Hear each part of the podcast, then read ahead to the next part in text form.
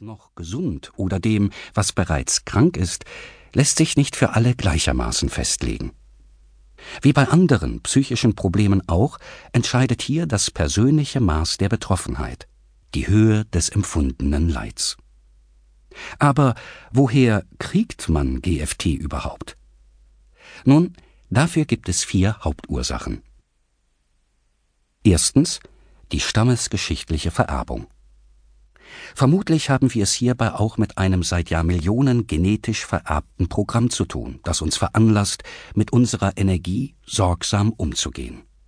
Die Tendenz zur Faulheit, in dem Sinne nur das zu tun, was unbedingt nötig ist, scheint angeboren zu sein nur dass wir manchmal diese Tendenz derart übertreiben, dass wir noch nicht einmal mehr das zu tun vermögen, was für unsere eigenen Ziele und für unser langfristiges Wohlbefinden notwendig wäre. Zweitens. Das Streben nach Wohlbefinden.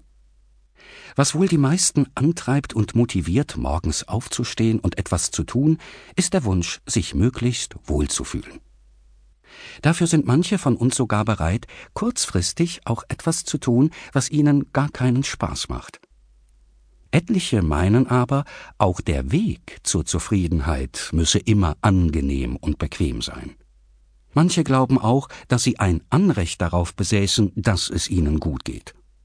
So warten die einen darauf, dass ihnen eine Lösung einfällt, wie sie ihre Ziele ohne Kosten erreichen, die anderen darauf, dass das Schicksal oder ein lieber Mitmensch sie ins Ziel trägt. Drittens. Soziale und ökonomische Veränderungen. Im pädagogischen Bereich waren in den 1960er und 1970er Jahren ausgesprochen antiautoritäre, permissive Erziehungsstile zu beobachten. Im familiären Bereich kommt es zu einer rapide zunehmenden Zahl von Scheidungen und demzufolge zu einer großen Zahl an Einelternfamilien. Letzteres ist vermutlich auch darauf zurückzuführen, dass aufgrund der veränderten sozialen Normen Trennungen nicht mehr die heftigen negativen Konsequenzen nach sich ziehen wie zuvor. So lässt die Bereitschaft zu Kompromissen bei den Partnern nach und die Bereitschaft zu Trennungen wächst. Da Eltern Vorbilder für ihre Kinder sind, kopieren diese auch eine vorhandene geringe Kompromiss- und Toleranzbereitschaft. Viertens. Erlernte Reaktionen.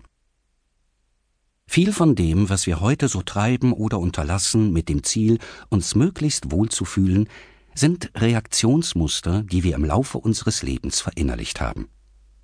Dazu gehören auch etliche Verhaltensweisen, Glaubenssätze und Überzeugungen, die direkt zur GFT führen. Manche, die heute unter GFT leiden, haben nicht gelernt, Grenzen aufgezeigt zu bekommen.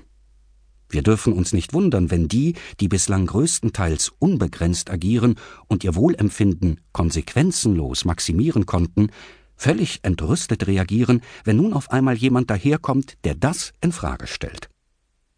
Egal, ob dies der Chef im ersten Job oder der erste Beziehungspartner ist.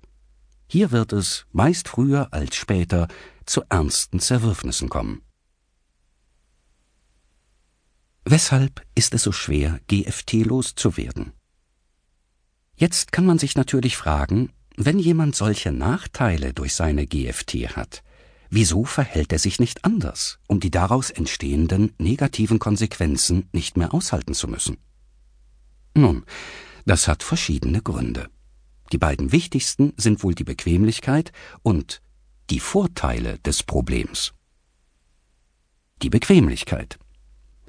Wir stellten schon fest, dass es vermutlich eine angeborene Tendenz von Menschen ist, möglichst wenig Energie beim Erreichen ihrer Ziele aufzuwenden.